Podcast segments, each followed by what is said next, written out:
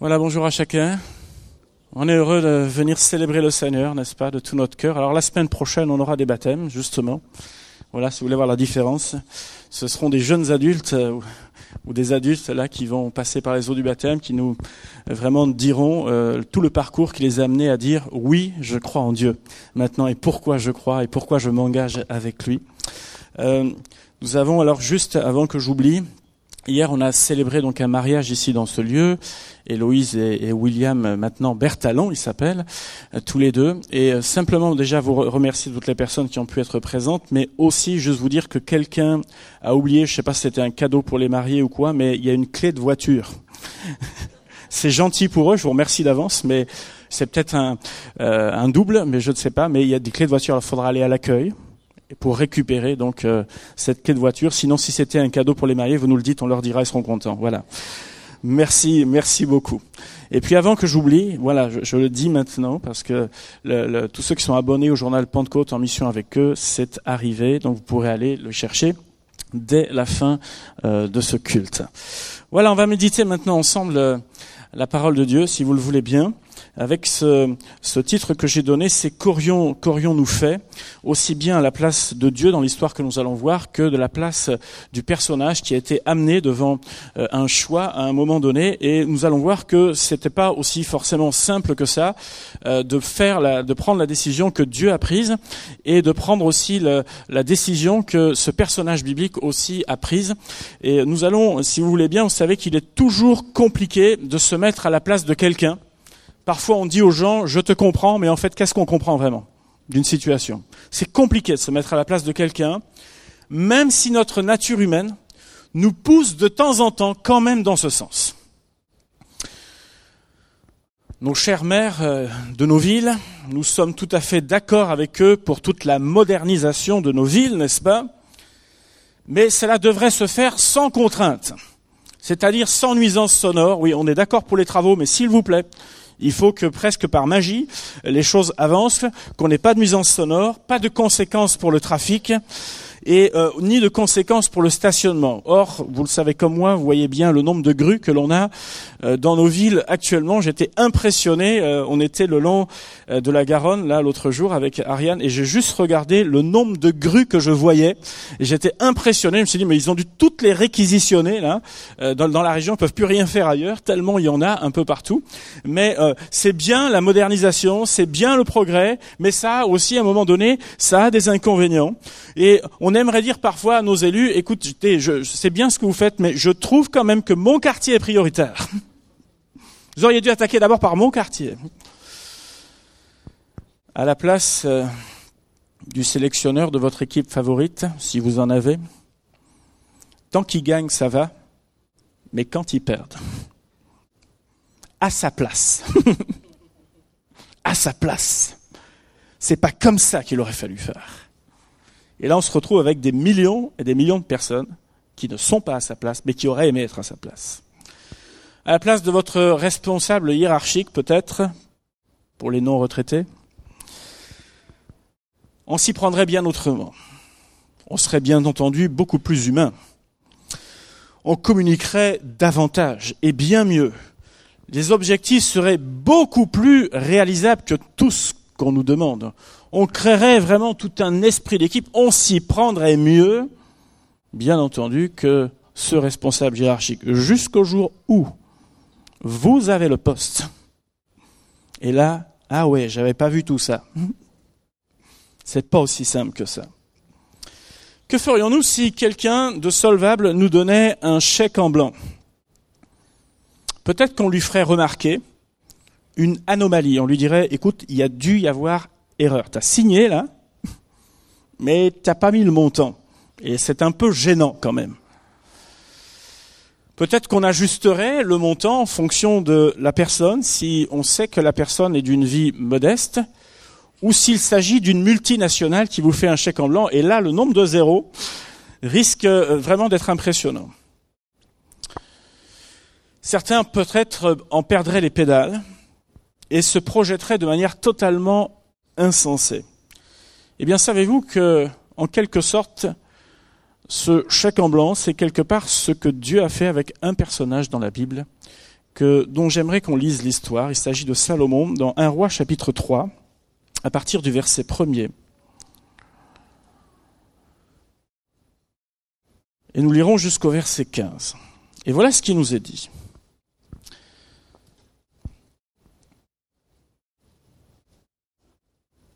Un roi chapitre 3, verset 1er. Salomon s'allia par mariage avec Pharaon, roi d'Égypte.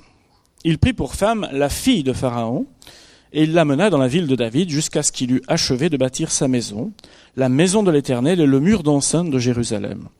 Le peuple ne sacrifiait que sur les hauts lieux, car jusqu'à cette époque, il n'avait point été bâti de maison au nom de l'Éternel. Salomon aimait l'Éternel et suivait les coutumes de David son père. Seulement, c'était sur les hauts lieux qu'il offrait des sacrifices et des parfums le roi se rendit à Gabaon pour y sacrifier, car c'était le principal des hauts lieux.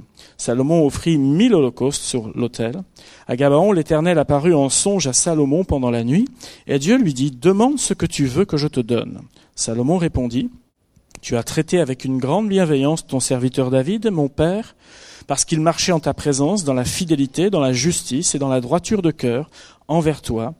Tu lui as conservé cette grande bienveillance et tu lui as donné un fils qui est assis sur son trône, comme on le voit aujourd'hui. Maintenant, éternel mon Dieu, tu as fait régner ton serviteur à la place de David mon père, et moi je ne suis qu'un jeune homme, je n'ai pas d'expérience.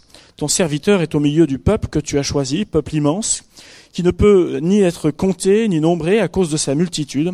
Accorde donc à ton serviteur un cœur intelligent pour juger ton peuple, pour discerner le bien du mal, car qui pourrait juger ton peuple, ce peuple si nombreux? Cette demande de Salomon plut au Seigneur. Et Dieu lui dit, puisque c'est là ce que tu demandes, puisque tu ne demandes pas pour toi ni une longue vie, ni les richesses, ni la mort de tes ennemis, et que tu demandes de l'intelligence pour exercer la justice, voici, J'agirai selon ta parole, je te donnerai un cœur sage et intelligent, de telle sorte qu'il n'y aura eu personne avant toi et qu'on ne verra jamais personne de semblable à toi. Je te donnerai en outre ce que tu n'as pas demandé, des richesses et de la gloire, de telle sorte qu'il n'y aura pendant toute ta vie aucun roi qui soit ton pareil. Et si tu marches dans mes voies, en observant mes lois et mes commandements, comme l'a fait David ton père, je prolongerai tes jours. Salomon s'éveilla, et voilà le songe. Salomon revint à Jérusalem et se présenta devant l'arche de l'alliance de l'Éternel. Il offrit des holocaustes et des sacrifices d'action de grâce, et il fit un festin à tous ses serviteurs. Demande ce que tu veux. C'est quand même risqué cette affaire. Imaginez-vous dire à vos enfants, pour ceux qui ont encore des enfants peut-être à la maison, ou bien vos petits-enfants, demande ce que tu veux c'est le genre de question. On ne pose jamais cette question. on peut lui demander de, suggérer quelque chose et après on prendra une décision, mais on ne va pas jusque-là.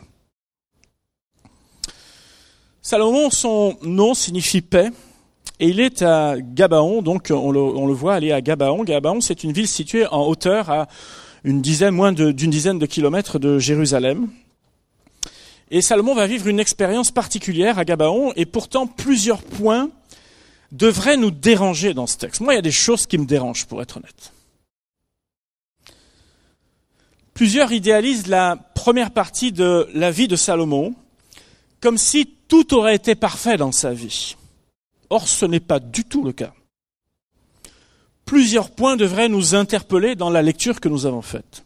Tout d'abord, il fait une alliance avec un pays étranger. Mais où on a vu ça? Où on a vu ça? Que le peuple de Dieu fait une alliance avec les pays étrangers. On sait comment ça se finit dans l'histoire d'Israël. Comme si ça ne suffisait pas, on va dire qu'il va renforcer cette alliance en, en prenant en mariage une fille, une princesse de ce pays. Moi, il me semble avoir lu quelque part que Dieu disait pas de mélange. Pas de mélange. Comme si ça ne suffisait pas encore, les sacrifices qu'il va apporter à l'Éternel vont se faire sur ce qu'on appelle les hauts lieux. Or, c'est quelque chose qui revient de façon, assez récurrente dans l'histoire du peuple d'Israël, ces fameux hauts lieux. La Bible nous informe que le tabernacle se trouvait à Gabaon, mais il manquait une partie de ce tabernacle à Gabaon. Il manquait l'arche de l'alliance, l'arche de Dieu, que David avait fait transporter dans une autre localité. Il y avait donc un tabernacle qui était incomplet dans cet endroit et qui se situait sur les hauts lieux. Et dans ces endroits appelés les hauts lieux, il y avait toute une tradition de culte qu'on pourrait dire païen, c'est-à-dire qu'on n'adressait pas au seul vrai Dieu. Et donc il y avait là comme un mélange entre ce qui vient de Dieu et ce qui vient de l'héritage, on va dire, des nations qui ne connaissent pas Dieu. On, loue Dieu, mais avec d'une certaine façon. On apporte nos sacrifices, mais d'une certaine. On mélange les choses. Et au bout d'un moment, à mon, à mon humble avis, ça commence à faire beaucoup dans le dossier de Salomon. Je ne sais pas ce que vous en pensez. Ça fait pas mal de compromis. Ça fait pas mal de, d'incertitudes. Ça fait pas mal de mélange, tout ça.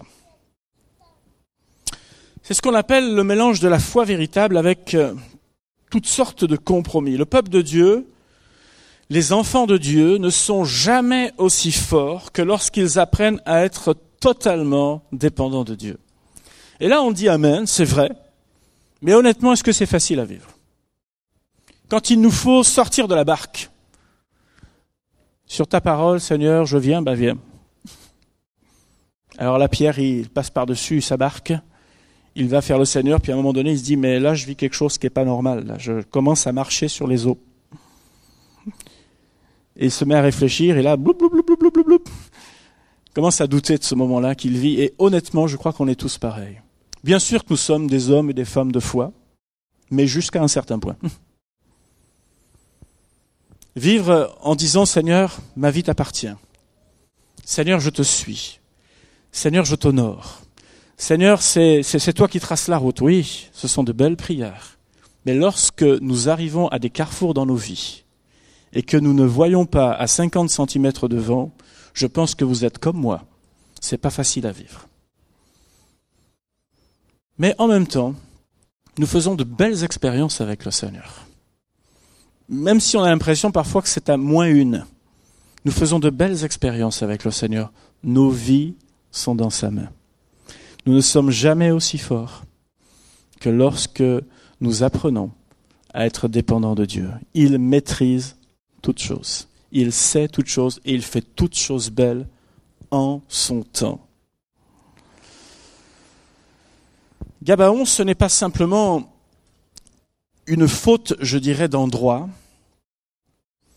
ou bien de gestes qui ne sont pas euh, bien effectués selon les règles comme ils auraient dû être faits, mais un mélange qui fausse l'adoration véritable, due au seul vrai Dieu. Et parfois je me pose la question, permettez-moi de me la poser et de nous la poser ce matin. Est-ce que notre forme d'adoration est une adoration agréée de Dieu Parce qu'elle vient non pas parce que techniquement c'est bon ou pas bon, non pas parce qu'on n'a pas fait le bon geste, non, non, je ne parle pas de ça. Est-ce qu'il y a bien un cœur entier qui vient vers le Seigneur? Ou est-ce qu'il y a un mélange, je dirais, de tradition, quelle qu'elle soit Et qu'on le veuille ou non, on est tous marqués par une tradition même dans nos belles églises évangéliques. Est-ce qu'il n'y a pas un mélange de tradition Est-ce qu'il n'y a pas un, mélange de, euh, je dirais, de tout ce que d'influence du siècle présent, mélangé à l'adoration véritable. Je pose simplement la question. On pourrait dire de Salomon, euh, Salomon, c'est pas comme ça qu'il faut faire, mais peut-être que s'il était là parmi nous aujourd'hui, c'est pas comme ça non plus qu'il faut faire. Je crois qu'on a besoin d'apprendre toutes ces choses-là et de façon à avoir un cœur qui vient pleinement vers le Seigneur. Alors pourquoi Dieu, moi c'est une question que je me pose, pourquoi Dieu ne reprend pas Salomon?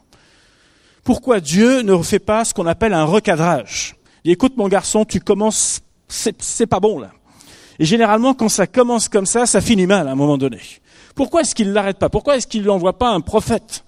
Pourquoi est-ce que s'il est sourd, voilà, quelqu'un ne vient pas de la part du Seigneur lui dire, écoute, il y a, quelque chose là euh, que tu devrais rectifier, le faire tout de suite, maintenant. Tu as déjà fait pas mal d'erreurs, et si tu continues, à un moment donné, tu, vas te retrouver en difficulté. L'arbre euh, commence un peu tordu, et il sera difficile de faire quelque chose par la suite. Mais la Bible nous montre que Dieu, en réalité, a vu le cœur de Salomon. Et c'est cela qu'il a regardé avant tout. La Bible nous dit que Salomon aimait l'Éternel. Il n'était pas parfait, mais il aimait Dieu. Et ça, Dieu aime cela. Sa dévotion pour Dieu va le pousser à faire quelque chose hors norme. On ne voit pas ces choses-là. Mille sacrifices. Il fait quelque chose qui est hors norme à l'époque. L'expression d'un cœur qui ne cherche pas à s'amuser, mais qui cherche à honorer Dieu. Peut-être que c'est d'une façon un peu maladroite, on pourrait dire, mais il le fait de tout son cœur. Dieu a préféré regarder à cela plutôt qu'à toutes ses maladresses. Et ça nous rappelle que Dieu est un Dieu miséricordieux et un Dieu de compassion. Et quelque part, nous sommes tous des Salomons, dans le sens où malgré nos efforts, dans le sens où malgré euh, tout ce que nous pouvons faire en Dieu pour plaire à Dieu dans notre vie, on est d'accord pour dire que bien la copie n'est pas parfaite non plus. On est d'accord pour dire qu'il y a bien des choses encore qui ont besoin d'être rectifiées dans nos vies, qu'il y a même parfois du mélange dans notre vie, et que dans la présence de Dieu, nous apprenons à épurer ces choses-là. Si Dieu ne devait regarder qu'à nos erreurs, vous comme moi, eh bien, nous n'aurions pas partagé le repas du Seigneur ce matin. Tellement on aurait été pris dans la culpabilité. Mais Dieu nous regarde au travers de l'œuvre de Jésus, une œuvre qui est parfaite. Et c'est parce que lui a payé le prix, et parce que nous marchons en lui en nouveauté de vie, alors nous sommes enfants de Dieu. Nous ne marchons plus dans la culpabilité. Ça ne veut pas dire que nous pouvons faire n'importe quoi, nous sommes d'accord. Mais la Bible nous dit que si nous sommes en communion avec lui, alors il nous purifie de tout péché. Alléluia. Alléluia.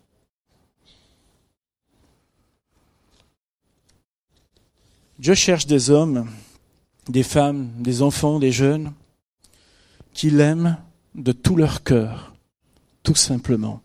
Et ça, c'est la meilleure base que l'on puisse trouver. Dans le Proverbe chapitre 23 verset 26, c'est un passage d'un père donc qui s'adresse à son fils et qui dit Mon fils, donne-moi ton cœur et que tes yeux se plaisent dans mes voies. Et permettez-moi de prendre ce verset et de dire, de la part du Père céleste quelque part, à nous qui sommes, euh, nous sommes ses enfants, mon fils, ma fille, donne-moi ton cœur et que tes yeux se plaisent dans mes voies.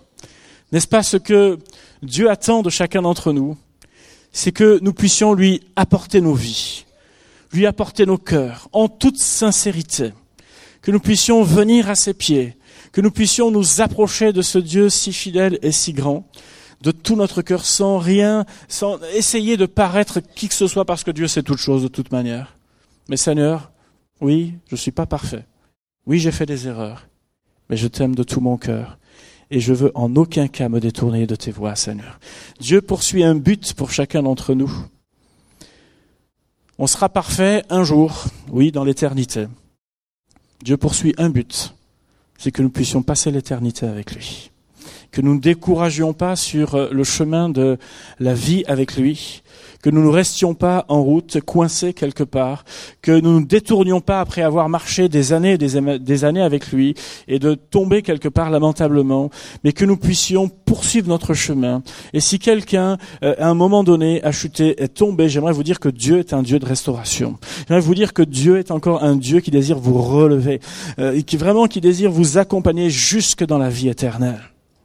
On a des parcours qui sont chaotiques parfois.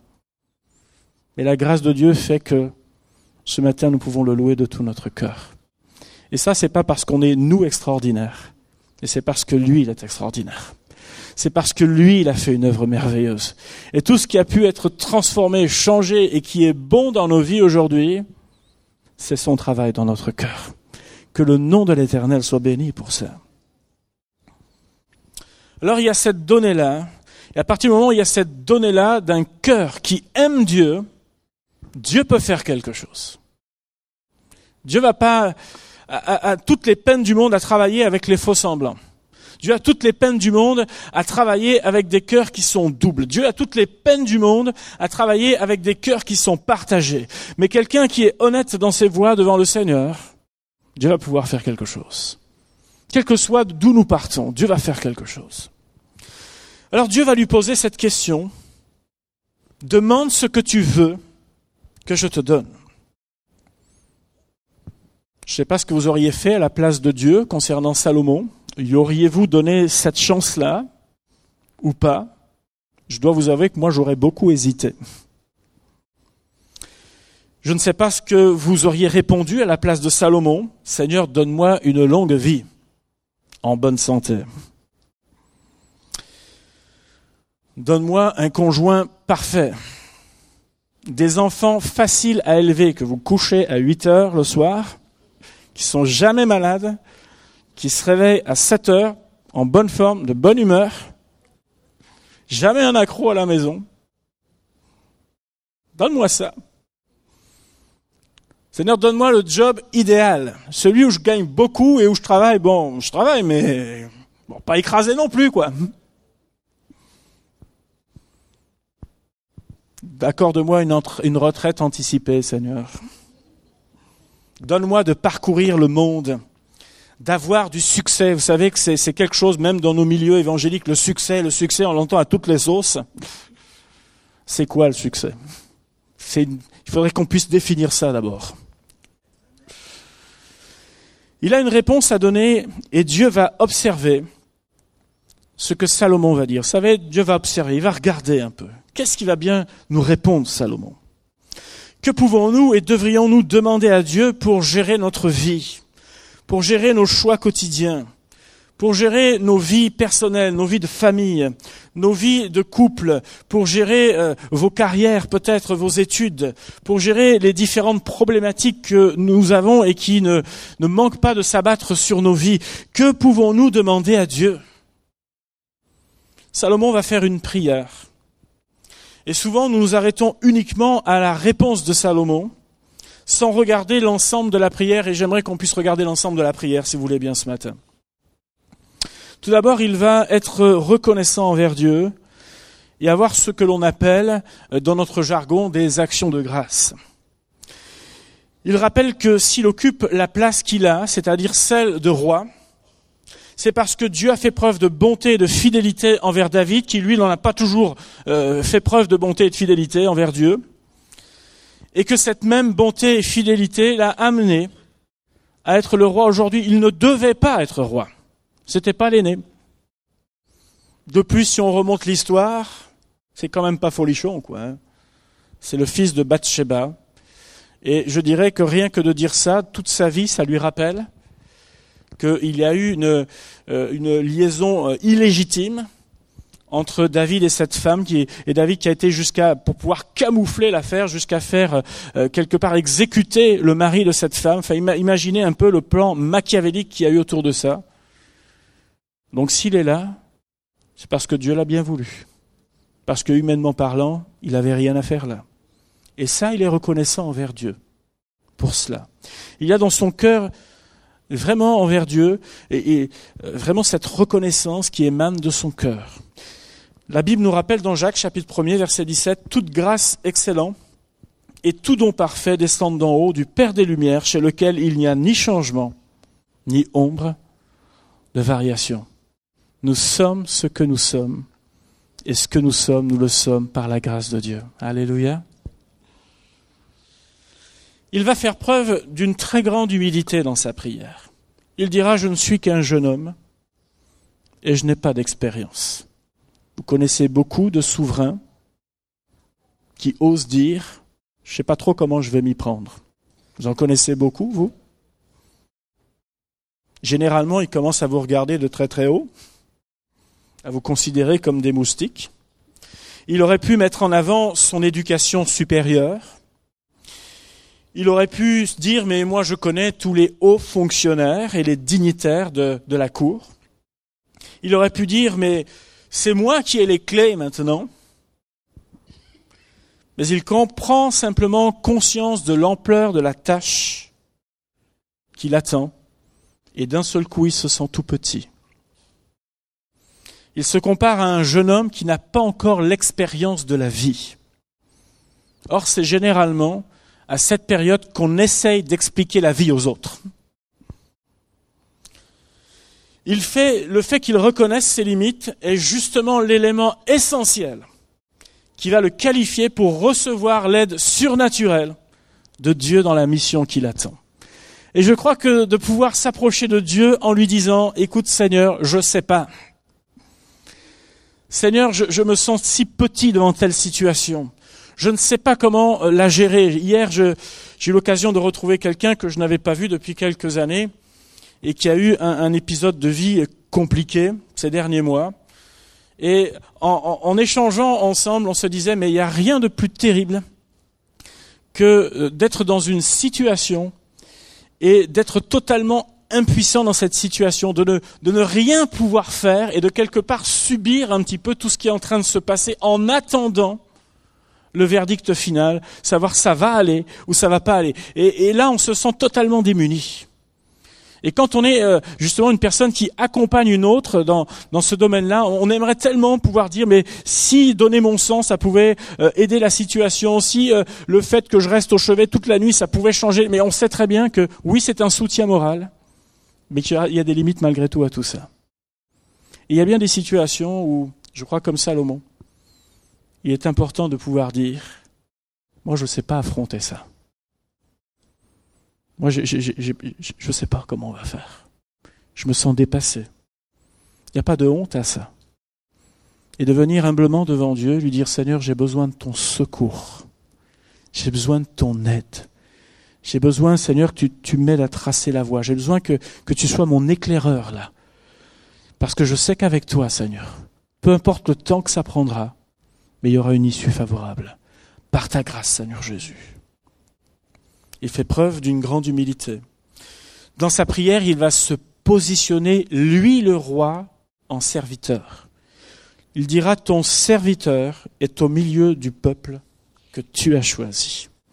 Dans cette prière, Salomon va parler de lui, non pas en tant que souverain, mais en tant que serviteur. Lui qui est le roi, le tout jeune roi d'un peuple puissant, va se placer sous l'autorité de Dieu. Il désire être utilisé par Dieu pour le bien du peuple de Dieu. Voilà quelle est sa motivation dans cette prière. Il désire que ce peuple soit béni. Alors si on peut d'un côté dire que oui, cet homme était très perfectible, il avait au contraire tout compris au niveau de l'attitude de cœur. Et la Bible nous dit que Dieu a aimé cela. Dieu a aimé cela.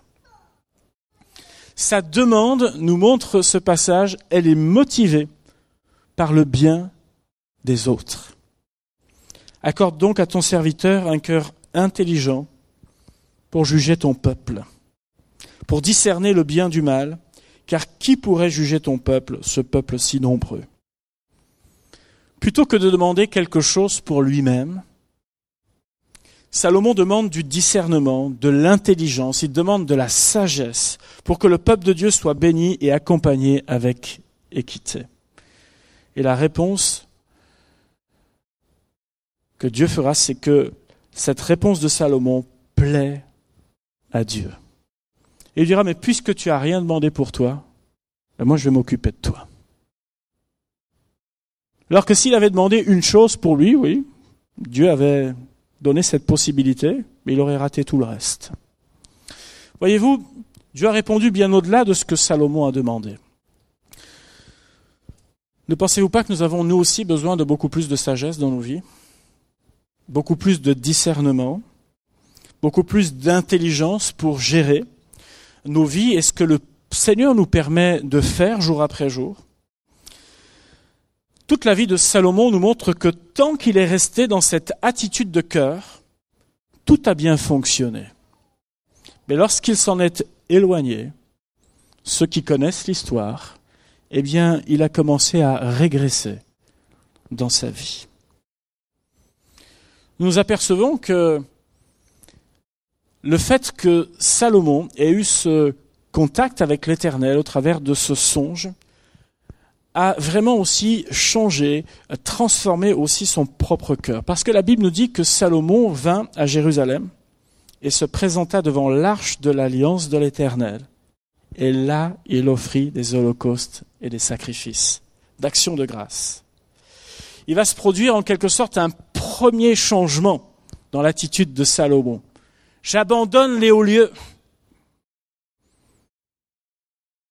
et je viens dans l'adoration véritable envers l'Éternel.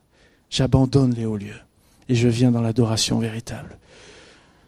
Voyez-vous, Dieu aurait pu lui dire, c'est pas comme ça qu'il faut faire, tu n'as pas respecté les règles. Mais le fait qu'il vive une expérience avec Dieu a transformé et changé son cœur. N'est-ce pas ce que nous souhaitons aussi? Lorsque nous imposons un certain nombre de règles, on a du mal. Tellement de mal. Même lorsqu'on fait des bonnes résolutions. Vous en avez déjà fait probablement. Le problème, c'est que vous savez, on déclenche le chronomètre. Combien de temps ça va durer, ces affaires? Demain, j'arrête. Ben voyons. Ben voyons. Mais lorsque nous rencontrons Dieu, quelque chose se passe dans notre cœur. Et ça, c'est pas l'action de l'être humain, c'est l'action de Dieu dans notre vie. La rencontre de Dieu avec celui ou celle qui s'attache à lui fait que nous sommes transformés. Et là se produit déjà un premier changement dans la vie de Salomon. Lorsque l'attitude de cœur est bonne, nos vies sont transformées par Dieu, mais l'inverse n'est pas vrai. Dans 1 Samuel chapitre 16 verset 7, la Bible nous dit que l'Éternel ne considère pas ce que l'homme considère. L'homme regarde à ce qui frappe les yeux, mais l'Éternel regarde au cœur. Dieu regarde à notre cœur avant tout. Et même si vous avez plein de défauts, enfin les autres ils en ont beaucoup, vous beaucoup moins, mais même si on a encore un, disons, Dieu va avant tout regarder à votre cœur. Est-ce que je vais jouer avec Dieu? Ou est-ce que je vais être vrai avec Dieu? Est-ce que je l'aime? Ou est-ce que je remplis ma BA euh, du dimanche? Seigneur, je suis quand même venu à l'église ce matin. Il fait pas trop mauvais en ce moment. J'avais le choix, c'est la plage, c'est... Tu as vu, Seigneur, quand même, je me suis déplacé. Mais non, Seigneur. Moi, je viens t'honorer parce que pour moi, c'est important de le faire. Pour moi, c'est important de te dire merci. Pour moi, c'est important, Seigneur, de, venir dans ta présence. Pour moi, c'est important, Seigneur, que euh, de te dire, mais, Seigneur, il y, a, un tas de choses peut-être qui se sont passées, j'en suis même pas conscient, mais tu m'as peut-être gardé cette semaine. Et moi, je veux te remercier, je veux te rendre gloire, Seigneur, pour toutes choses dans ma vie. Qu'aurions-nous fait à la place de Dieu? Peut-être que nous n'aurions pas eu la même attitude que Dieu. Peut-être euh, nous aurions dit, mais cet homme, il n'est pas assez fiable, il n'est pas assez spirituel. Mais nous serions passés à côté d'une histoire qui a été magnifique durant des années. Qu'aurions-nous fait à la place de Salomon? Il aurait lui aussi pu passer à côté d'une possibilité d'être transformé par Dieu au profit de sa vanité personnelle, de ses, je dirais, ses désirs personnels, de son ego personnel, mais Dieu nous donne l'occasion dans notre vie de saisir l'instant qui passe. C'était cette nuit-là que Dieu est venu le rencontrer. C'est cette nuit-là que Dieu est venu quelque part lui parler. Et là, il a fallu qu'il réponde à quelque chose. Il y a des moments où Dieu nous place euh, nous-mêmes devant des choix. Et c'est pas dans 15 jours. C'est maintenant que Dieu attend une réponse, une attitude de notre cœur et de notre part. Peu importe où vous en êtes aujourd'hui. Le plus important est ce que vous serez par la grâce de Dieu et avec l'aide de Dieu demain et dans les temps qui viendront. Les choix d'aujourd'hui détermineront ce que vous serez demain. Que nous puissions ne pas nous tromper dans nos prières, mais aussi dans nos réponses que nous adressons à Dieu lorsqu'il interpelle notre cœur. Quelle sera notre motivation? Quel sera l'objet? Notre prière Quelle sera notre attitude de cœur? Est-ce que c'est celle de dire enfin Dieu, ça y est, tu reconnais mon talent extraordinaire? Ou est-ce qu'on va dire comme Salomon, écoute, j'ai toutes les peines du monde à gérer ma vie. J'ai vraiment du mal à certains moments. Il y a des choses qui m'échappent. Viens à mon secours, mon Dieu. Viens à mon aide. Donne-moi de l'intelligence, Seigneur. Il y a des fois où je, me suis raté. Donne-moi de l'intelligence, Seigneur. Donne-moi du discernement. Je me suis fait avoir tellement de fois. Donne-moi du discernement, Seigneur. Aide-moi à déjouer les pièges aussi qui sont devant moi. Aide-moi à les voir comme, euh, comme je vois un panneau stop ou un sens interdit. Ça doit être pour moi quelque chose comme Seigneur, aide-moi, Seigneur mon Dieu.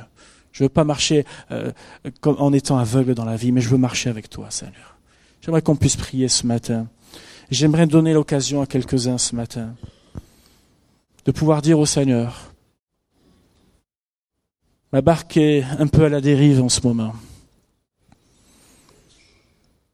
Et j'aimerais demander à Dieu, Seigneur, donne-moi, donne-moi ta sagesse ce matin, donne-moi ton intelligence, aide-moi à marcher dans tes voies, aide-moi à ne pas perdre courage, à ne pas perdre confiance dans tes voies, aide-moi encore à saisir ta main. Tu as des plans que je ne soupçonne pas. Quand Salomon a répondu, il ne soupçonnait pas ce que Dieu allait faire dans la suite. On ne soupçonne pas ce que Dieu peut faire lorsqu'un cœur s'abandonne à lui que nous puissions être de ces cœurs-là. Si c'est votre cas ce matin, vous connaissez vos vies, vos situations, j'aimerais vous inviter à vous lever et à saisir simplement la main de Dieu ce matin, en toute humilité, quel que soit votre parcours, vos réussites, vos échecs, votre ancienneté dans la foi. Seigneur, ce matin, je veux me confier en toi. Je veux retrouver une position humble dans la vie, Seigneur. Et te demander, Seigneur mon Dieu, de m'aider tout simplement. Donne-moi ta sagesse. Donne-moi ton intelligence. Redonne-moi du courage dans ma situation ce matin. Seigneur mon Dieu, je veux te prier pour nos bien-aimés ce matin. Je te prie que chacun d'entre eux ait l'attitude de cœur de Salomon. Et comme lui, Seigneur, on a envie de te dire, Seigneur, qu'on n'a pas tout compris. Il y a bien des choses qu'on a besoin d'apprendre dans tes voies. Il y a bien des choses qu'on a besoin de rectifier, Seigneur. Mais vois nos cœurs ce matin. Parce que c'est ça que tu regardes en premier.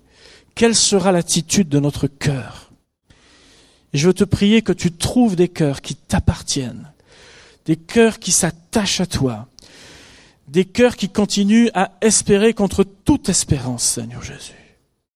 Je veux te prier, Seigneur mon Dieu, que tu aides chacun dans sa vie dans ces situations, dans ces combats personnels, dans les luttes, Seigneur Jésus, dans ce pouvoir d'attraction qu'il y a parfois sur leur vie, Seigneur. Je veux te prier que tu les aides à maintenir et à tenir le bon cap. Je te prie qu'ils puissent te rencontrer parce que ces rencontres nous transforment, Seigneur mon Dieu. Aide-les dans la vie de chaque jour. Et qu'ils puissent, Seigneur, ainsi honorer ton nom et d'avoir sujet de te louer, de t'honorer et d'avoir des actions de grâce envers toi. Béni sois-tu, Seigneur. Amen.